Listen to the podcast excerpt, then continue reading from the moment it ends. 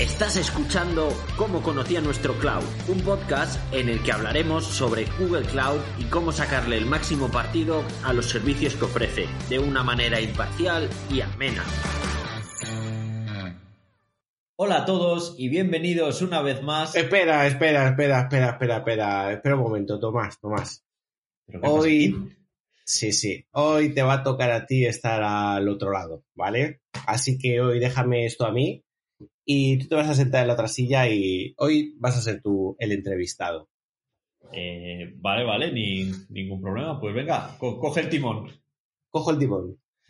Bueno, pues hola a todos y bienvenidos a Cómo conocía nuestro cloud. Eh, hoy vamos a liberar a Tomás, eh, que ya sabéis que es nuestro habitual presentador del programa, ¿vale? Y le liberamos porque no se me ocurre nadie mejor para hablar del tema que traemos hoy. Hoy vamos a hablar sobre un servicio o quizá una plataforma, y ya con esto hago un poco de spoiler, que cada vez está tomando más relevancia para el desarrollo rápido de aplicaciones, ¿vale? Eh, estamos hablando de Firebase. Seguro que los que venís del mundo de desarrollo móvil os suena, eh, pero yo creo que todavía pasa un poco desapercibido para los que vienen del otro lado, ¿no? del desarrollo más puro, a lo mejor, de cargas de trabajo en Google Cloud. Así que para hablar del tema, y como ya he adelantado, pues vamos a tener a Tomás Calleja, eh, miembro del equipo de Goodly y habitual presentador del programa. Eh, buenas, Tomás. Hola, encantado de estar aquí, es un placer, ya tenía ganas. sí, sí, espero que no te pongas nervioso por esta primera vez. y también nos va a acompañar un compañero de Goodly, eh, José Berenguer. Bienvenido al programa. Muy buenas, muchas gracias, Oscar. Pues nada, chicos, y un servidor, Oscar Ferrer, que hoy hago como presentador. Venga, pues arrancamos. Eh, pregunta clara de arranque. ¿Qué es eso de Firebase? ¿Quién me puede contar algo sobre qué es Firebase? Pues la versión corta y rápida es que es una plataforma de desarrollo de aplicaciones que ayuda a construir y desarrollar aplicaciones tanto móviles como, como web. Esa es la versión corta, pero tiene mucha, mucha más la verdad.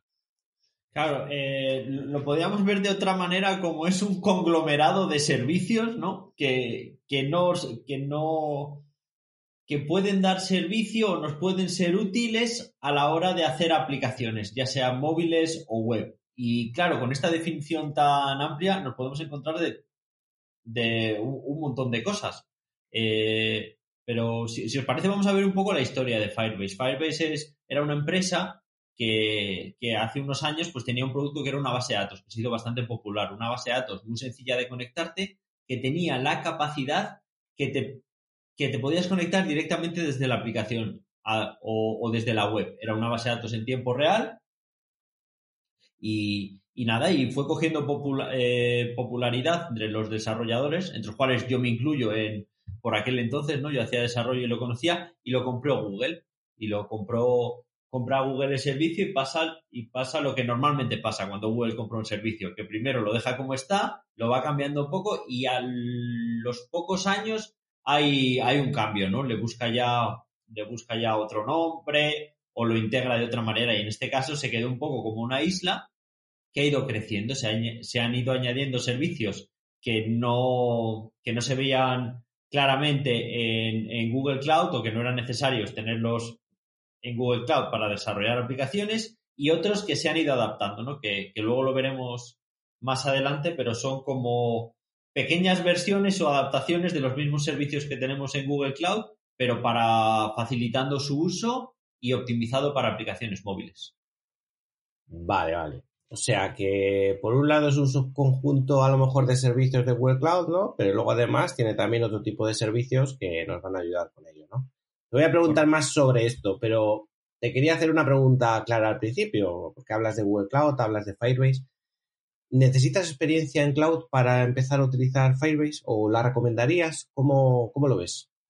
Pues voy a contestar a la, gallega. Te voy a decir que no y sí. A ver, ah, como, como experiencia previa no es necesario. De hecho, hay mucha gente que, que trabaja con Firebase, nunca ha entrado en Google Cloud, piensa que no sabe del Google Cloud y seguramente sepa ya, gracias a Firebase, más de, lo que él considera.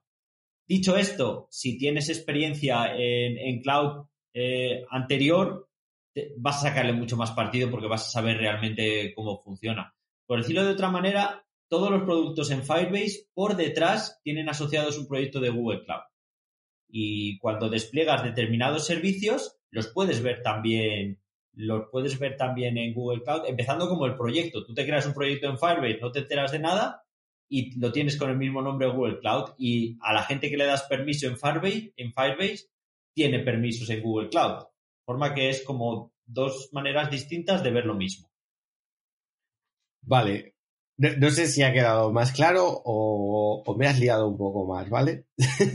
Pero vamos, vamos, vamos, a ir, vamos a ir aclarándolo. O sea que podrías no tener experiencia de cloud, ¿no? Y aterrizar en Firebase de una manera más o menos amigable. Eh, o puedes hacer el camino contrario, puedes venir de cloud, ¿no? Y pues obviamente vas a tener mucho terreno ganado y además Firebase pues entiendo que te va a facilitar la vida. Correcto, sí, o, quedarte toda la vida en Firebase y sin ningún problema. Vale, estupendo. Eh, pues, pues si te parece, vamos a meternos un poco más en qué es Firebase, más a nivel de detalle, ¿no? ¿Qué tipo de servicios ofrece, ofrece Firebase? Pues los, los, servicios se podían dividir o lo dividen ellos, porque ya digo, es, es, un conjunto de servicios que es difícil clasificarlo, pero bueno, la, la, división que hace, que hace el propio Firebase los dividen en servicios para construir aplicaciones, Luego tenemos servicios para desplegar y monitorizar esas aplicaciones. Y por último, servicios para el engagement, que bueno, que lo podemos traducir como para hacer que amen nuestras aplicaciones, ¿no? muy poético, Tomás. Sí, sí, es que no, no, hay palabra, ¿no? Yo creo, para decir engagement en español. Yo nunca lo, he encontrado. Eh, me gusta mucho eso de que, de que amen. Yo, si te metes en la, en la web de Firebase, eh, la definición gorda de qué es Firebase dice que es una plataforma de desarrollo de aplicaciones que te, que te ayuda a construir y hacer crecer aplicaciones y juegos que los usuarios aman. Así que, que bueno, pues ahí está el amor muy, muy presente en el desarrollo. Sí, la cosa es también el, para los que venimos del mundo de desarrollo de, aplicaciones, ya sea mobile o web, eh, va muy unido a tener una idea y hacer algo que sea útil desde un primer, desde un, desde un, tiempo muy temprano, ¿no? Entonces, bueno, pues también, también se basan mucho los servicios en acelerar ese despliegue de mínimos productos viables y, desarrollo ágil y va todo un poco Además, filosofía creo que te quita la parte más pesada que es la generación de, al final del backend, ¿no? Quiero decir, si te abstrae del almacenamiento, te abstrae de la autenticación, ya te estás quitando de encima un proceso bastante pesado a la hora de desarrollar una aplicación, ya sea web o, móvil, vamos. Vale, eh, a ver, cuéntame un poco más sobre eso. ¿Cómo que te abstrae del almacenamiento y la autenticación? ¿Qué, te da para extraerte de, esas, de, ese tipo de servicios? Como decía antes Tomás, eh, la base de datos eh, se puede incluso conectar directamente desde un cliente. No, no necesita tener nada intermedio que haga la interconexión entre las piezas. Y junto con, la, con el uso de las extensiones te permite utilizar soluciones de caja directamente en tu aplicativo. Ya sea pago, autenticación, cualquier cosa que necesites, o la mayoría de las cosas que necesitas para una primera instancia ya las tendrías casi hechas. Sería instalar, configurar y utilizar. Claro, sería, eh, eh, bueno, packendless, ¿no? Eh, o sea, nosotros hemos hablado mucho en el programa de aplicaciones sin servidores, pero que en el fondo tienes un proceso. Esto sería un paso más para allá. Sería, tengo toda la lógica en el front, pero de una manera que pueda conectarse, almacenar datos, autentificarse sin tener que, sin tener que que programar un API a la que se llame, que es lo que normalmente se suele hacer. Entonces, bueno, pues para, para hacer aplicaciones, para desarrollar aplicaciones es mucho más, fácil porque te centra realmente en la aplicación y, toda la lógica está ahí. Vale, a ver, que, ponga, ponga las piezas ordenadas. Em, yo creo que, o sea, Firebase te permite, te, facilita, ¿no? El desarrollo de aplicaciones. Habéis hablado de, habéis hablado de aplicaciones móviles también te permite hacer aplicaciones web, ¿verdad? Sí. Correcto. Y, lo que estáis comentando es que, claro, eh, así como a lo mejor en un desarrollo más tradicional de un desarrollo de una aplicación, pues habría un login que al final tiraría de una API que habrías construido para hacer dicho login, o tiraría de una base de datos que al final realmente lo que estaría es llamando a un API que has construido y que por detrás tiene una base de datos de la que recupera datos. Aquí lo que estáis hablando es que pues, Firebase tiene determinados servicios como de almacenamiento de autenticación que te permiten directamente utilizarlos desde los clientes, en este caso aplicaciones móviles y páginas web, para acceder a esos servicios de autenticación y almacenamiento, ¿no? Hasta yéndote a ti de tener que hacer un API por delante que recubra eso. Eso es. Sí, si te parece, hablamos del servicio de autentificación, que es, uno, que es uno de los más famosos que tiene Firebase. Mucha gente conoce Firebase porque es como, o sea, no está solo en el mercado, pero claro, tiene un, eh, está bastante avanzado, tienes opciones de, de arrastrar y soltar, ¿no? El componente ya te gestiona todo y, de precio está muy bien, porque este servicio, por ejemplo, es, es gratis sin número de usuarios y te gestiona pues tanto la, la, autentificación por email con he olvidado contraseña, valídame el mail, pero también puedes entrar con los principales proveedores, eh, Google, Apple, Facebook, eh, Twitter y GitHub. Y, no sé, o sea, de los que normalmente ves faltaría Microsoft, pero son los habituales que tienes. Entonces tú con, con esta herramienta tienes la eh, el problema de que el usuario se registre, que se loguen de manera segura, lo tienes, lo tienes de caja y gratis. Entonces, este servicio es. Luego veremos que es el pilar, ¿no? Donde se, basan más servicios para hacer lo, que comentabas, José, ¿no? Eh, para hacer las aplicaciones sin backend. Pero el primero es eso, es, es una autenticación que tú tienes tus bases de datos de, de usuarios sin tener que tener una base como tal, es como servicio. Además que yo creo que está súper bien lo que me cuentas, porque además la parte de autenticación es la típica parte eh, que es un business as usual, siempre o casi siempre hay que hacer una autenticación y es como lo que da pereza. Tener que montar eso desde cero, ya estamos en un mundo en el que, no estamos para utilizar cosas o para que nos den servicios, ya que ese tipo de cosas te lo faciliten. Así y además que, quieres hacerlo bien, no, no quieres que es, eh, tu aplicación eh, la gente se pueda registrar mal o, eso, o, roben datos, pues ya, lo tienes todo perfecto. Está muy trillado ya, si lo haces tú seguramente lo vas a hacer peor, entonces, pues mm. apalancarte aquí está bien. Y me gusta mucho la mejor feature que me has contado, es que sea gratuito. Eso siempre oh. es una buena feature a tener en cuenta. Sí, sí, esa, esa parte, y, ya digo, es muy famoso y tiene. Voy a comentar una que me gusta mucho y desde aquí hago un llamamiento a todos los desarrolladores de aplicaciones, que es la aplicación sin clave, que es buenísimo, porque hay muchos servicios que es como, bueno, pues yo entiendo, ¿no? Que si estoy entrando todos los días en el correo electrónico, entiendo que te va a quedar una clave, pero hay muchos servicios que es, en serio me tengo que registrar. Me, me tengo que registrar para esto que voy a entrar cada año y tiene una característica que es la, la autentificación sin contraseña, que consiste que tú vas a entrar y para entrar te manda la contraseña por email.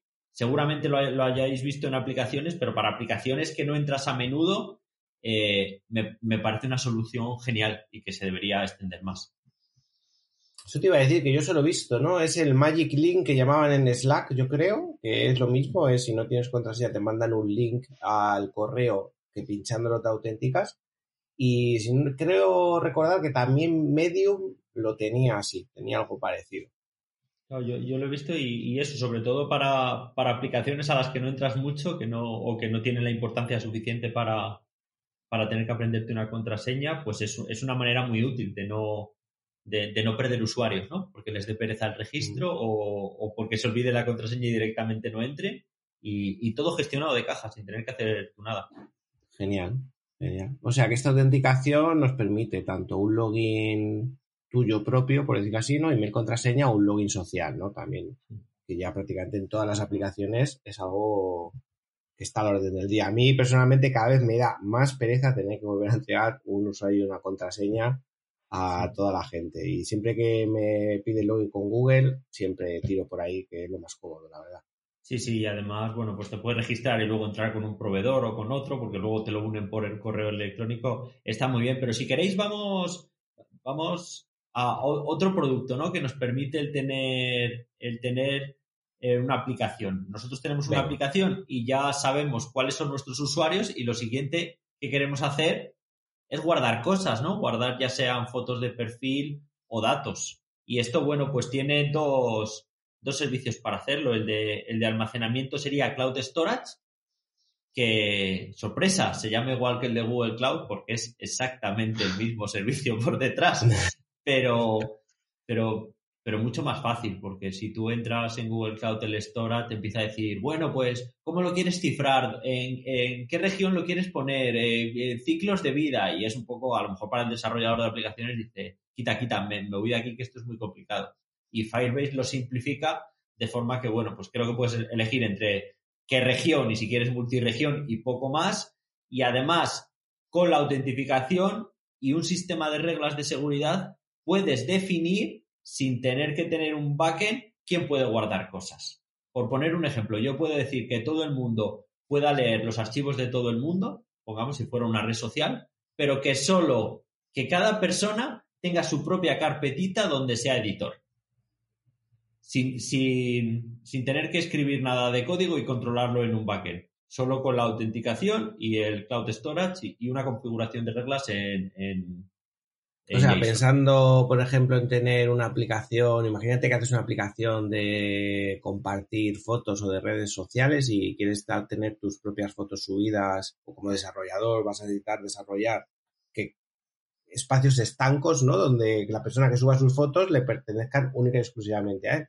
¿No? Pues este, este, tipo de cosas te facilita hacer eso sin tener que desarrollarlo tú a mano, digamos. Claro. Sin tener que hacer todos los servicios. Simple, simplemente configuras unas reglas de juego. Una, te voy a hacer una pregunta que, que has soltado un comentario que yo creo que no hemos, no hemos parado en él, pero antes de seguir con el almacenamiento es, has dicho que Firebase te lo pone mucho más fácil. ¿Por qué? ¿Porque la consola de Firebase y la de Google Cloud son diferentes? ¿O por qué te lo pone más fácil? Sí, eh, son, eh, son consolas diferentes. Como hemos dicho antes, eh, tienen el mismo ID y lo que haces en un lado se refleja en el otro, pero es como si fuera una, una, una, manera más sencilla y con más ayudantes que la de la otra. muchas cosas se consiguen limitando funciones pero en otras sí tienes nuevo, pero es todo como mucho más, más colorido, más sencillo y eso, y el storage pues directamente lo pones y ya te va guiando para crear las reglas y todo eso. Son, son páginas web distintas, una es eh, cloud.google y la otra es firebase.google. genial. Sí, una versión un poco más eh, customer friendly, ¿no? Para desarrollo de aplicaciones más orientada a ese desarrollo de aplicaciones y que sea un poco más sencillo, ¿no? de operar que Google Cloud el, problema de Google Cloud, que bueno, cuando empezamos, eh, el menú de el, menú hamburguesa pues tenía un número de, de, ítems determinado, pero según va pasando los años, el menú hamburguesa ya es impracticable, ¿sabes? Determinado y manejable. sí, sí, O sea que ahí te puedes perder fácil, sobre todo cuando estás empezando en, Google Cloud.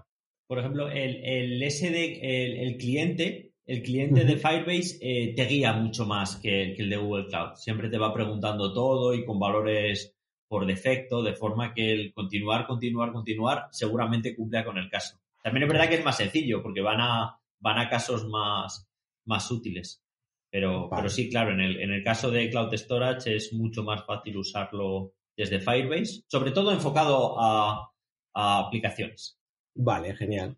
Vale, pues ya ahora retomamos el tema. Me estabas hablando de soluciones de almacenamiento, me has hablado de Cloud Storage, ¿no? Como pues que es el mismo Cloud Storage que usa Google Cloud.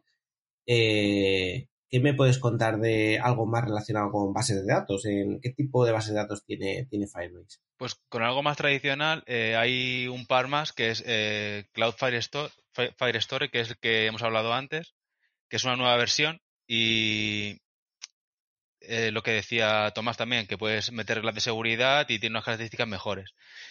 Permite hacer consultas más a la vieja usanza, ¿no? Como si fuese un SQL normal y corriente, y está orientado a datos estructurados. Si por el contrario necesitamos una base de datos no estructurada, pues igual deberíamos ir a la otra versión, que es la, la, la, la Legacy, ¿no? La tradicional, que es eh, Real Time Database, es con lo que empezó todo, la que, la que comentaba antes, que era al principio Fiverr, pues sigue estando, sigue teniendo sus casos de uso, pero, pero bueno, eh, hay que ver el caso de uso, porque sí se puede disparar el precio en esa si no se usa bien. Eso es. muy bien. Ah, ¿Qué, casos de uso, por ejemplo, para que la gente lo entienda? ¿Qué diferencia o qué casos de uso aplicarías Firestore y en cuál es Real Time Database? Pues básicamente eh, sería en función de lo que quieras almacenar. Si necesitas datos estructurados, bueno, pues no hay otra que Firestore. Si es no estructurado, pues real time. Y en cuanto a latencia, son muy parecidas, aunque la real time eh, tiene decir un poco más, un poco más bajas. En cuanto a las consultas que vas a lanzar y, el y cada cuánto vas a lanzar esas consultas, también implica una base de datos u otra. Si necesitas queries y preguntar todo el rato eh, a la base de datos, eh, tu solución sería Firestore y si no sería real time. Claro, la, la, palabra clave aquí es real time. Si necesitas, si muchos de tus usuarios se van a conectar a, a la misma pieza de información y van a estar leyendo y escribiendo frecuentemente y quieres tenerlos a todos actualizados, eh, real time database puede ser la, o sea, te puede encajar si realmente lo que necesitas es un gran volumen de datos que se van a leer independientemente, unos escriben y otros leen, pero ya digo, no, no necesitas que todos estén conectando y se actualicen, eh, iríamos por Firestore. Por ejemplo, Realtime, ¿para qué nos valdría? Para una aplicación de, de bolsa. Pongamos que tenemos una aplicación donde queremos que toda la gente pueda ver los valores de sus criptomonedas favoritas o, bueno, que puedan hacer sus criptomonedas, ¿no? Y les vaya dando un valor y todo la puedan ver en tiempo real. Pues en tiempo real, ahí sí nos, ese caso de uso sí sería perfecto para Real Time Database. En el otro, en Firestore, pues tendríamos que gestionar nosotros la consulta y los refrescos. Aparte, bueno, del tema de pricing. Vale, genial. Pues estupendo. Eh, cuando Hemos hablado de que al final, a través de un cliente, ¿no? En, los, en, los, en el lado de las aplicaciones o las web, accedes directamente a estos servicios de bases de datos y demás. Y siempre que hay un acceso desde un cliente hasta un backend, pues nos preocupa lo, de siempre y es la seguridad. Eh, pues aquí os pregunto, ¿con qué o cómo nos ayuda Firebase para el tema de, de securizar este tipo de datos? Pues tiene, tiene un modelo de reglas de seguridad que es esto que dicen sin programar, pero luego cuando te pones en detalle y vas haciendo las cosas, dices, vale, me está diciendo tú que es sin programar, pero, pero, pero, se parece muchísimo a programar. Entonces, en el fondo es configurar un, un JSON donde tú le vas diciendo a cada... Funciona igual para todo, tanto para la real time, la Firestore o, o para el storage, es el mismo, el mismo lenguaje de reglas y tú lo, lo vas definiendo. Evidentemente, en Storage lo que vas es controlando el permiso a carpetas y a buckets. En Firestore controlas documentos, ¿no? Es una base no SQL que tiene distintos documentos en, una estructura jerárquica y tú vas haciendo reglas, reglas del tipo eh, cualquier persona puede leer, nadie puede escribir, eh, pueden, pueden leer solo los usuarios registrados, es decir, que que hayan pasado por el servicio que hablamos antes, lo cual tú puedes limitar el número de usuarios, ¿no? Tú puedes decir que tu aplicación solo la pueden usar usuarios registrados, pero que no se puedan crear ellos de alta, de forma que, bueno, pues pongamos que es un servicio de pago que lo controlas por otro lado, ¿no?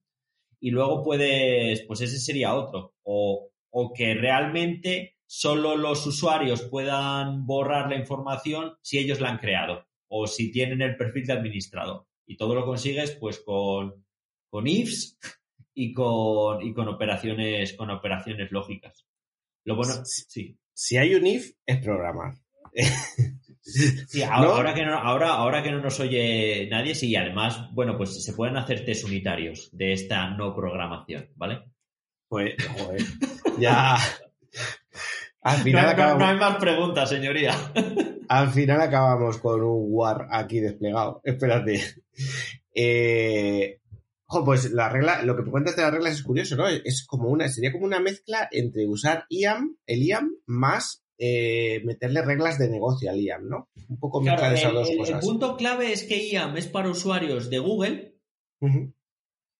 y estas reglas se basan en usuarios de Firebase que son distintos. O sea, un usuario de Google es, eh, o sea, un usuario de Google Cloud o de Firebase es un usuario con una cuenta Google al que se le dan permisos dentro del proyecto y estos serían usuarios finales. Claro. Usuarios dentro de tu base de datos, ¿no? De clientes. Más que usuarios son pues, clientes tuyos que tienes almacenados en tu base de datos. Eso, que, que, no tienen por qué ni siquiera saber qué es Firebase. Seguramente nosotros en muchas de las aplicaciones que usamos, que ya digo, esto está muy extendido, pues seamos usuarios registrados con el, con el mail antiguo que tenemos, el mail que usemos a lo mejor para registrarnos en cosas que no queremos dar el oficial. Vale, genial. Eh, muy bien. Pues hemos hablado de servicios de autenticación, hemos hablado de las bases de datos que tiene Firebase eh, y pues me quedan otras cosas, ¿no? O otras dudas de qué, qué, más tipos de servicios nos da Firebase para desarrollar aplicaciones. Por ejemplo, imagínate, eh, esto está bien, ¿no? Pero yo me imagino algún caso en el que tengas que, extender o hacer alguna tarea o tengas que, que, hacer alguna especie de API, aunque sea muy sencillito, una llamada, eh, cogiendo datos, ¿no? De la base de datos, de autenticación, no sé, yo creo que siempre al final, por mucho low code que intentes hacer, alguna cosilla de esas tienes que hacer. ¿Qué, te da, qué te da Firebase para hacer este tipo de cosas? ¿Te quedas colgado o, no? ¿O te da cosas? Bueno, si siempre, si quieres eh, extender, como dice la funcionalidad, siempre puedes tirar de, de las, de las funciones, ¿no? Que al final es un mecanismo que Cloud te ofrece para justo eso, para meter algo más de funcionalidad en, en esto low code que te ofrece Google, ¿no? En Firebase. Claro, o sea, eh, el, el backend less es precioso hasta que te empiezan a pedir cosas y dices, pues esto no lo puedes hacer, ¿no? y entonces, ¿cómo sales de la caja, no? Siempre el, el, problema, el problema de estas cosas es qué pasa cuando, cuando no me lo da, cuando esa funcionalidad todavía no está o tengo que hacer algo raro. Pues ahí pues como es backendless, pues lo podemos unir a serverless, que es bueno, pues no tengas tu servidor de aplicaciones o tienes que hacer alguna función que se conecte a otro API y hacer un poco la integración, pues bueno, pues eh, esto encaja muy bien con la función de, de, toda la vida. Pues aquí ni siquiera le han cambiado el nombre y se llama Firebase Function. Y son realmente las mismas, pero, pero bueno, pero facilitadas y con algunos triggers nuevos eh, bueno, no, voy a entrar en, función porque creo que todos nuestros oyentes la conocen, pero bueno, las funciones son, eh, es, bueno, las lambda o función se llaman en otros nubes, son trozos de código que tú subes y se ejecutan a un evento. Que el evento puede ser una dirección web, un HTTP que entres y hagas un get o un post, y otro es porque pasen cosas. porque pasen cosas? Pues porque se crea un archivo, que es el típico. Pues se crea un archivo, pues hace una función que lo procesa. O que se dé de alta un usuario y lo que han hecho para Firebase es eh, ponerlo más sencillo de forma que tienes trigger que funcionan con Firebase. ¿Como cuál? Que se dé de alta un usuario. Un caso de uso muy, muy especial es, pues cada vez que se dé de alta un usuario en mi aplicación, pues le, le quiero crear su propia carpeta de contenido o mandarle un mail de bienvenida con explicándole las bondades del modelo de pago, cosas de esas. Pues todo eso se puede extender con, con funciones. Estas son las funciones, o sea, estos son, ya tenemos dos sospechosos habituales, ¿no? Me has hablado de Cloud Storage, que es el mismo servicio de Google Cloud, en este caso Cloud Functions, que igual es el mismo servicio de Google Cloud, ¿verdad? Sí, y además, bueno, pues en Google Cloud las funciones eh, acaba de salir la versión 2, que, que coge muchas cosas buenas de Cloud Run, y oh, sorpresa, en Firebase también tenemos la versión 2 de funciones que también por detrás funciona con Cloud Run y, y Evenar, que es pues son los, los eventos que hay, hacerlo de manera mucho más, más genérica y de hecho no solo propia de Google, de forma que puedas trabajar con tu sistema de eventos y, perder el locking, como hablamos en el, anterior episodio. Efectivamente. Estupendo. Eh, te iba a preguntar, porque eh, hemos hablado y muchas veces parece muy orientado a hacer desarrollo de aplicaciones, ¿no? Eh, que tienen sus canales de distribución y su paquetamiento, como algunos sabréis, ¿no? Orientado al mundo web, eh, ¿algún otro tipo de servicio tiene para desplegar webs Firebase? Uf, te, hemos dejado de ir, bueno, esperemos que en casa se haya, se haya oído. Vale, a la hora de ir al mundo web, una, una de las cosas para usar, una de las razones para usar Firebase es el hosting. Es buenísimo, súper sencillo, se hace con dos comandos y despliegas la, y despliegas la, la aplicación, la aplicación web eh, con HTTPS, te ponen ellos unos dominios que no están mal, que luego puedes personalizar y, y nada, y es, y es eso, es muy sencillo, es tener tu código estático y instalar el, el, cliente y siguiente, siguiente, siguiente. Y muy bien, ¿eh? Tiene su CDN y todo eso. Eh, ¿Me escucháis? Sí, sí. Ah, vale, de acuerdo. Me... A lo mejor ha sido mi conexión, Oscar. No... Ha, sido un, ha sido un cortecillo por ahí, pero vamos. No me queréis dejar hablar por si acaso. Estamos troleando. Normal, normal. Vale, estupendo, me gusta, me gusta que me cuentas. De hecho, eh, incluso entiendo que este hosting lo podrías utilizar para hostear tus propias webs, aunque luego incluso estés usando eh, Google Cloud, ¿no? Para otro tipo de servicios. Sí. es compatible. Sí, de hecho, si, si habéis desplegado, o sea, una de las formas de desplegar código estático es usando Cloud Storage en Google Cloud. Tiene un montonazo de pasos más que usar el Firebase Hosting. Es 100% recomendable de usarlo y el tier gratuito, que supongo que luego hablaremos, está bastante bien. Tienes ya, pues eso, puedes subir varias, varias páginas, puedes ir moviéndote entre versiones. Es un servicio muy completo y muy fácil para subir una página estática.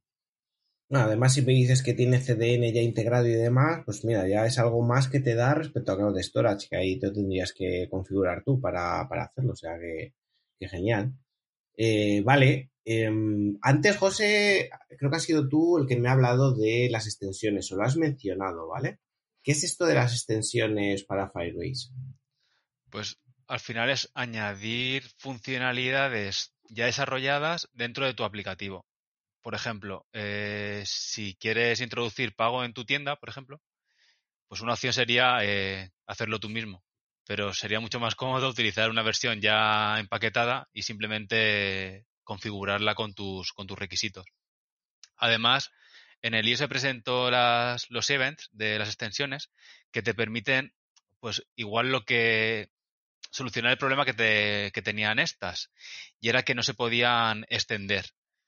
Con los, con los events puedes crear nuevas, nuevas funcionalidades sobre una extensión ya creada.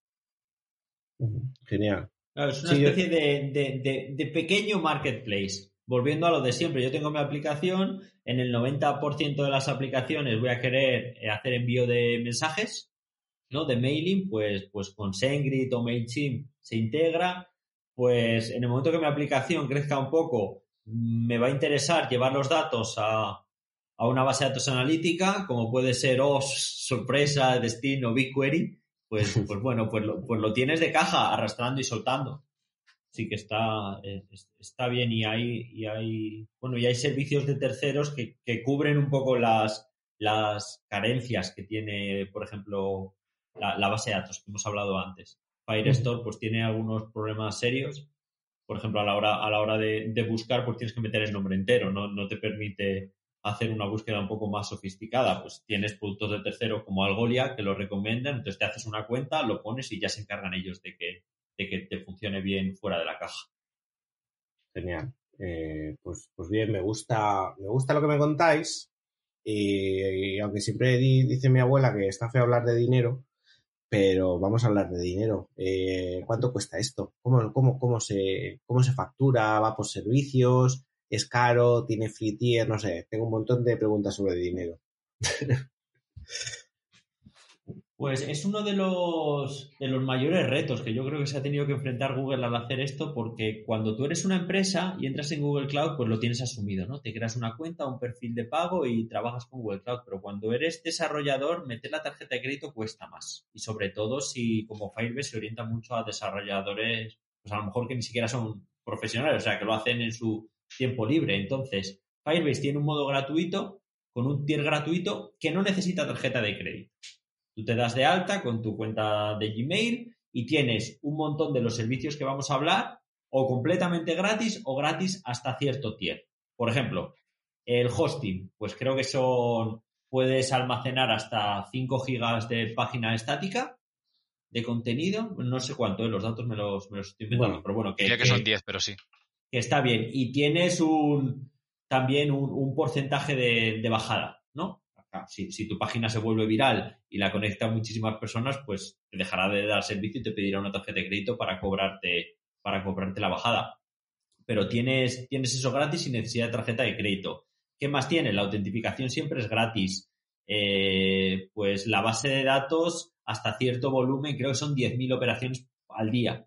tienes de Firestore, pues lo tiene. O sea que para, no, para casi todas las aplicaciones no lo vas a poder sin hacer sin tarjeta de crédito. Es verdad que hay cosas como las funciones que a la mínima que, que no funcionan sin tarjeta de crédito.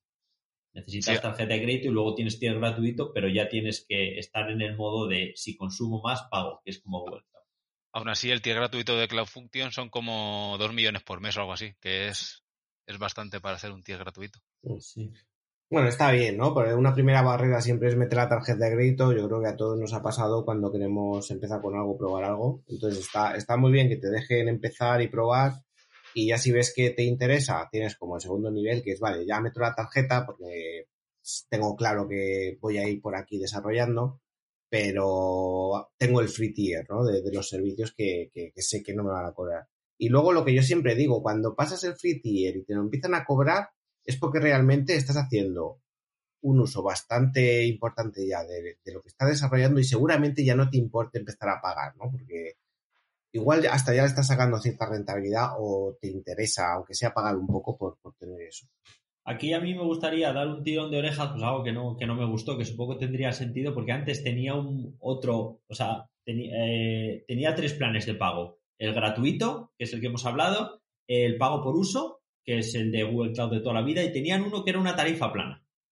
Tú pagabas 30 euros al mes, no, no me acuerdo si eran 30 o 50 euros al mes, y tenías un, conjunto de utilidades ya pagado, de forma que te asegurabas que, es, que, no tenías, que no tenías problemas, que no ibas a consumir mucho más, pero tenías, tenías ya todos los servicios y hasta un y hasta bastante uso. Y lo han descontinuado. Ese sería una cosa que no me gustó porque era algo que, ya digo que para un pequeño desarrollador controlar los gastos, sobre todo si empieza con temas de cloud, está muy bien, o sea, poder decir que solo quiero gastar esto y, que no pueda superar está muy bien. Y por el lado bueno voy a decir que ahora cuando creas un proyecto de Firebase y le activas y le activas el coste, automáticamente te genera un budget. O sea, te pregunta cuánto tienes pensado gastarte y te genera él el budget de Google Cloud configurado a tu, a tu email. Claro, un budget lo único malo, y aquí yo es la pega que siempre le pongo a este tema, un budget que no limita consumo, simplemente avisa. Claro. Que, que puestos a elegir, pues prefiero que me avisen a que no pasa nada, pero lo ideal sería, oye, que esta aplicación no me da de comer. Si, si se pasa. A mí la verdad es que lo del plan de pagar un fijo y asegurarte que no te vas a pasar, yo creo que como desarrollador es una tranquilidad, ¿no? Que sabes que de ahí no te vas a mm. pasar y que prefieres perder servicio a cambio de no, de no darte un susto ¿no? en, la, en la cuenta bancaria. Si me lo pusiera en el Pay As You Go, pero me dicen que ese budget limita consumo, me vale igual, ¿vale? Porque ya lo pondré yo lo que quiero. Incluso es mejor, porque, mm. oye, pues igual, igual, igual en lugar de un fijo de 30 o un máximo de 30, te pongo un máximo de 100, ¿vale? Pero para mí me sigue faltando en Google Cloud esa funcionalidad de desconectar el cable sí, pues vamos, que se, puede hacer, creo que lo hemos comentado alguna vez, se puede hacer con una función que directamente quite la billing account, pero no mm, es complicado y no sé si con eso, supongo que le estarán dando una vuelta y no sé cuánta gente pagaría la tarifa plana esta. Porque a lo mejor la gente lo pagaría y luego no lo usaría, ¿sabes? Pagas 30 por, por tener acceso, pero ya digo, que el gratuito suele, suele funcionar. Genial. Bueno, pues vamos a ir cerrando, que nos quedamos sin tiempo. Eh, hemos hablado de Firebase, incluso a veces de Google Cloud, ¿no? Y de que tenemos unos sospechosos habituales en uno y otro. Eh, pues me surge una pregunta que seguramente más de uno se la hace, que es ¿cuándo uso Firebase y cuándo uso Google Cloud? ¿Se puede vivir con los dos? ¿Se vive con los dos mundos? ¿Cuándo elegirías uno, cuándo otro? ¿O los dos? Uf, yo te diría que sí y depende de la gorra que lleves yo, por ejemplo, de, lunes a viernes haciendo aplicaciones empresariales o trabajando con empresas, es, soy, soy el torero del cloud, ¿no? El Google Cloud corporativo y, todo eso, y entonces trabajo directamente en Google Cloud, pero si necesitas desarrollar una aplicación sola, subir una página, Firebase es muchísimo más rápido y, mejor. a ver, voy a decir que la evolución natural seguramente sea de Firebase cuando necesitas más funcionalidad o necesitas algo más que no tienes ahí en, esa solución, sería ir añadiendo cosas de, Google Cloud, ¿no? Sí, creo que es lo más natural.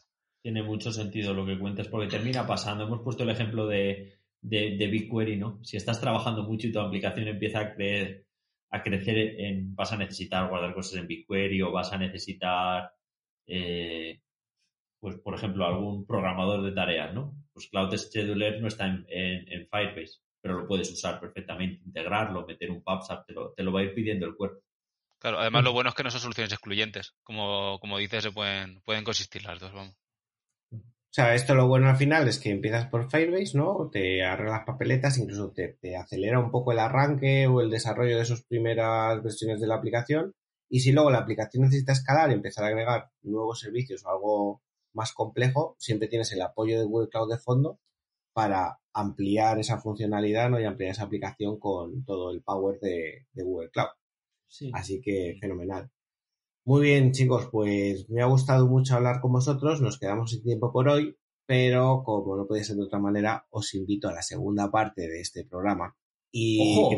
¿Va a haber segunda parte? Me he quedado con ganas de hablar un poquito más de Firebase porque yo que me lo he leído sé que hay más cositas por ahí que no os ha dado tiempo a hablar, así que os invito a la segunda parte a que me sigáis contando sobre Firebase. Así que muchas gracias José, muchas gracias, gracias. Tomás y nos vemos en el siguiente programa. Hasta luego.